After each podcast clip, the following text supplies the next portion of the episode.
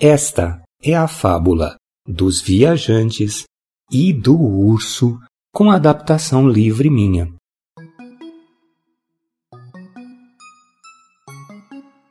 Dois homens viajavam juntos quando de repente surgiu um urso de dentro da floresta e parou na frente deles, urrando.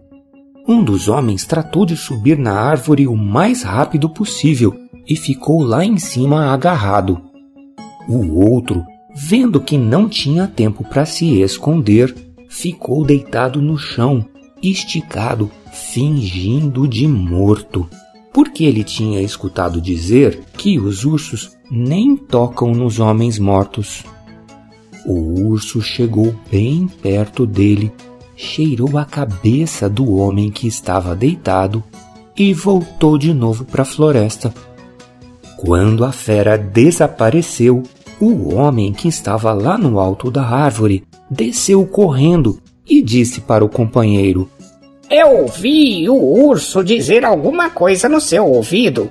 O que foi que ele disse? Ele.